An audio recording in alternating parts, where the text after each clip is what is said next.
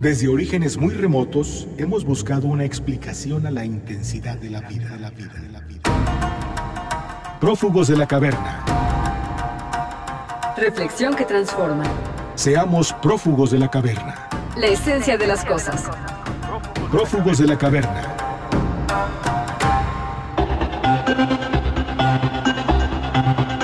En nuestra vida diaria escuchamos constantemente argumentos de la gente que nos rodea. Los oímos en la radio, los vemos en la televisión, los leemos en el periódico o en Internet. Muchos de ellos son falacias. El uso de las falacias es muy común en diversos ámbitos como el social, público, político, publicitario, incluso en el entretenimiento, pues lo que buscamos es convencer a las personas a través de ideas que parecieran ser convincentes pero no por ello son verdaderas, correctas o ciertas. Pero también como individuos hacemos uso de ellas, sobre todo cuando en vez de presentar las razones adecuadas en contra de la posición que defiende una persona, la atacamos y la desacreditamos. Soy Pilar Martínez. Bienvenidos a una emisión más de Prófugos de la Caverna. Y yo soy Augusto Ansaldo y para mí es un placer volvernos a escuchar. Hoy hablaremos de las falacias y el uso que hacemos de ellas. En esta ocasión nos acompaña el doctor Alejandro Herrera Ibáñez, investigador del Instituto de Investigaciones Filosóficas de la Universidad Nacional Autónoma de México, especialista en filosofía de Leibniz, pionero en nuestro país de la ética ambiental y animal, así como en la teoría de la argumentación. Prófugos de la caverna. Estamos aquí para hablar de un tema que nos atañe a todos, aunque no está en boca de nadie, las falacias. Estas falacias las utilizamos regularmente en la vida cotidiana, ¿verdad, doctor? Sí, dijiste que no está en boca de nadie. no es cierto. Eh, en un sentido no está en boca de nadie, de que nadie habla de falacias, pero está en boca de todos En porque boca de todos, todos. cometen falacias. Entonces no está en la conciencia de todos. No está en la conciencia de todos, Eh, pero- Ven, hasta yo me equivoco. todos andamos cometiendo falacias este, o, o- o siendo víctimas de falacias. Víctimas de falacias. Sí. Precisamente como individuos, ¿por qué utilizamos las falacias? Pues por el afán de lograr la victoria sobre un tema X o por el deseo de convencer. A veces queremos convencer racionalmente y lo hacemos muy bien, Ajá. pero somos humanos y a, a menudo cometemos errores, incluso siendo expertos en lógica simbólica, por ejemplo. Exacto. Pero por el deseo de convencer caemos en ciertos trucos, por ejemplo, apelar a las emociones Apelar de a las alguien. emociones. Sí, y entonces caemos en una falacia que se llama ad populum o apelación a las emociones, que es muy popular en política. En política, Sí. por ejemplo, doctor, alguna que haya escuchado Pues últimamente. a- a- apelar a, a los buenos sentimientos de la gente. Por Claro. ejemplo, ahora que he estado trabajando sobre falacias sobre transgénicos, Sí. decir, este, no, eh, yo estoy a favor de los transgénicos porque amo a México. sí, Estamos apelando al nacionalismo. el nacionalismo, exactamente, o sea, las emociones nacionalistas del público. Y no es una razón válida No para razón justificar válida. la existencia de los transgénicos. Ajá.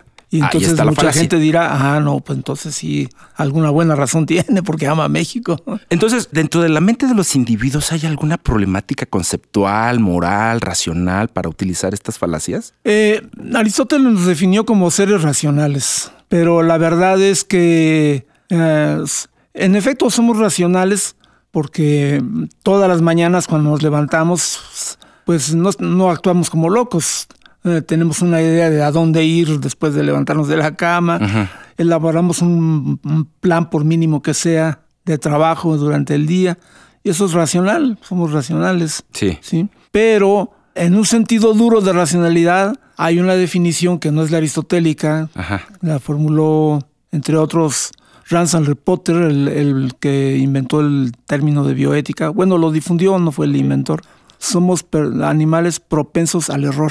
Animales propensos al error. Al error. Y por lo tanto, Sí. a pesar de que erramos, queremos la victoria. No sé, nos equivocamos más que los animales, Sí, eso sí. por- sí, porque somos menos mecánicos que ellos. Entonces, continuamente estamos cometiendo errores. Si uno, si uno se levantara en la mañana y en la noche hiciera la lista de los errores que cometió, habría una lista nutrida. Híjole. Y entre ellos la manera como argumentamos frente a otros. La más mínima discusión que tengamos, brincamos para querer defender nuestro punto. y empezamos a cometer falacias. ¿Tendremos un problema moral en este respecto? Es decir, no, la no aceptación de nuestros errores. Bueno, sí, este, lo podríamos llamar que la, el, el cometer errores en la argumentación es un vicio moral, epistémico. Entonces, ser, no ser honesto consigo mismo intelectualmente es un vicio epistémico. ¿Será que no nos conocemos o no nos pues, queremos conocer? No nos queremos conocer, ¿no? Sócrates dice, conócete a ti mismo. es muy difícil, casi imposible, pero muchos no, no, quieren estar ni en la ruta de intentar conocerse a sí mismos. Entonces, sí, las falacias es muy importante que, que tengamos conciencia de que otras personas pueden eh, incurrir en ellas y engañarnos involuntariamente y a veces voluntariamente. Y que nosotros también voluntariamente a veces y muy a menudo involuntariamente logramos convencer a otros. A otros. Entonces, es, por eso es bueno ser consciente de esos errores de argumentación y sobre todo en la vida pública, por ejemplo, en la vida política. En la vida política. Es muy importante. Por ejemplo, nuestro eh, ahora presidente ha utilizado, me parece, algunas falacias, como por ejemplo justificar el hecho de que el pueblo es bueno para realizar cierta acción. Claro, ahí puede ser una falacia ad emociones, ad populum, ¿no? Ad populum. El pueblo es bueno, entonces este la gente dice. Apela a la pues mayoría. apelar a la mayoría. Y, pues no hay manera de demostrar eso, además. No, bueno, más bien mostrarlo. mostrarlo, ¿no? Aquí está la falacia. Y que la demostración es un proceso muy formal, ¿no? Y mostrar un error, es decir, mira, aquí está, así funciona. Y este, este es el error en que se incurre. Entonces, por ejemplo, los debates presidenciales, en las, en las mítines, regularmente utilizan este tipo de engaños. Mucho, porque hay dos clases de debates. Eh, yo los llamo heurísticos y erísticos. Los debates heurísticos se dan, por ejemplo, entre especialistas.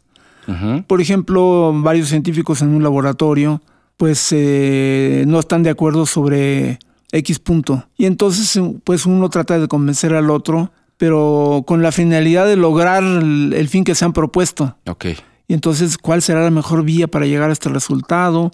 Entonces uno coopera con el otro, le dice, no, pero mira, tal vez sería mejor lo que tú dices, pero vamos a arreglar este procedimiento, etcétera. Y se, hay una cooperación. Entonces el método es llegar al mejor resultado posible unos dirían a la verdad, pero vamos a omitirlo de la verdad, al mejor resultado posible. Al mejor resultado posible. en cambio, en los debates políticos, las candidaturas, ¿no? la meta no es la verdad ni el mejor resultado posible, la meta es la victoria. Y eso se llama debate erístico, así le llamó Schopenhauer. Okay. De er, erístico viene un verbo griego que quiere decir pelear debate. ¿no? Pelear debate. Entonces, el erístico busca la victoria, no la verdad. Entonces, queremos aplastar al contrario queremos triunfar nosotros. Triunfar por encima de... Sí, y entonces ya cambió el, la argumentación, está al servicio del triunfo y de la derrota, no del mejor resultado posible. Reflexión que transforma.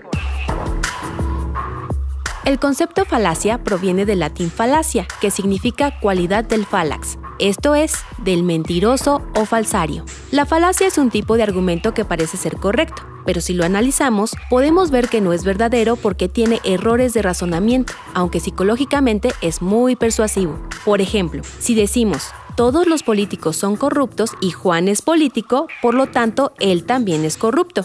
Esta es una falacia, porque no podemos asegurar que Juan sea corrupto por el solo hecho de ser político, ya que estamos haciendo un juicio previo sin sustento, como consecuencia de las creencias históricas que tenemos sobre los políticos. En la política es uno de los principales recursos que se utilizan para convencer a los electores, como lo realizó en 2012 el entonces candidato a la presidencia Enrique Peña Nieto en su discurso. México está muy claro en lo que quiere, y está cierto que ya no quiere más de lo mismo quiere pasar de esta etapa sombría y de oscuridad a una nueva etapa de luz y esperanza. Otra de las muchas falacias más populares durante el año 2018 fue asumir que si ganaba el entonces candidato presidencial Andrés Manuel López Obrador, México se convertiría en un país con los mismos problemas que Venezuela. En la publicidad también es común la utilización de falacias para convencernos de adquirir productos o servicios. Por ejemplo, comerciales que nos incitan a beber bebidas refrescantes para tener más diversión. Utilizar cierto desodorante para atraer al sexo opuesto.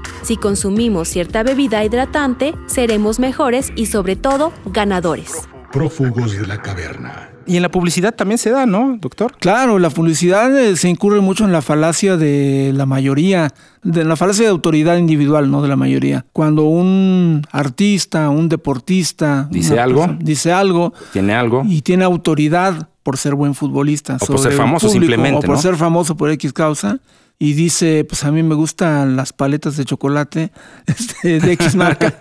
y como le este, gustan las paletas de chocolate, pues a fulanito de tal. es el que yo admiro, ¿no? Pues esas son buenas, ¿no? Sí, supongamos que, que alguien dijera, pues, ¿por qué traes esa ropa? ¿Es buena o no? Si es muy incómoda. Si es que le gustaban a José José, por ejemplo. quiero verme como José José. quiero verme como José José. Este, incurrimos en falacia de autoridad. ¿Sí? Porque tomamos a una persona que no es especialista en algo como autoridad en ese algo que nosotros queremos este, defender. Me gustaría terminar con una reflexión suya respecto a la falacia. ¿Qué debemos hacer con respecto a este argumento? Pues lo que debemos hacer es ser conscientes, estar siempre alertas y procurar ser lo más honestos posibles con nosotros mismos. Con nosotros mismos. Buscar siempre la honestidad intelectual. Es muy difícil, pero hay que buscarla.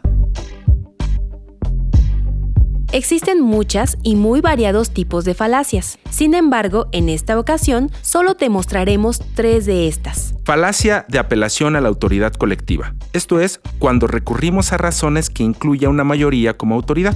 Por ejemplo, al decir, las peleas de gallos son buenas porque forman parte de nuestras tradiciones. No porque algo ha permanecido durante mucho tiempo quiere decir que sea aceptado en el futuro. Falacia contra la persona. En esta se ataca a las personas desacreditándolas, pero sin refutar sus afirmaciones. Es una manera sucia porque no se dan razones válidas para rechazar un argumento. Por ejemplo, cuando decimos, usted ¿Qué va a saber de política si es un ignorante que ni siquiera pisó la universidad? Falacia de apelación a los sentimientos de temor o apelación a la fuerza. En esta se busca convencer exponiendo las consecuencias desfavorables que se seguirán en caso de aceptar dicha conclusión. En realidad se trata de una amenaza, por ejemplo al decir, no veo por qué estás de acuerdo en que se legalice el matrimonio entre personas del mismo sexo. ¿Acaso no te das cuenta de que ello nos conducirá a una sociedad sin valores? Sin darnos cuenta, diariamente usamos, vemos, leemos y escuchamos diferentes tipos de falacias. Pero si pones atención a estos argumentos inapropiados que aparentan ser correctos, ya no podrán convencerte fácilmente. Además, cuando construyas los tuyos, sabrás cómo no cometer una falacia. Y es así como hemos llegado al final de otro programa. Pilar, muchas gracias. Sí, gracias también a nuestro invitado del día de hoy. Y bueno, también vamos a agradecer a nuestro productor Hernán Nájera. A nuestro operador Edgar Zárate. Sí, les recordamos que estamos también en redes sociales, tenemos nuestro Facebook. Como Prófugos de la Caverna. Ahí todos los días, ya saben, recibimos sus comentarios. Y bueno, pues esto fue todo. Muchísimas gracias, nos escuchamos. Hasta la próxima. Prófugos de la Caverna. En todo tiempo y en todo lugar. En todo lo que nos sucede y en todo lo que hacemos. La vida te da la posibilidad de ser. Un prófugo de la caverna. Reflexión que transforma. Prófugos de la caverna.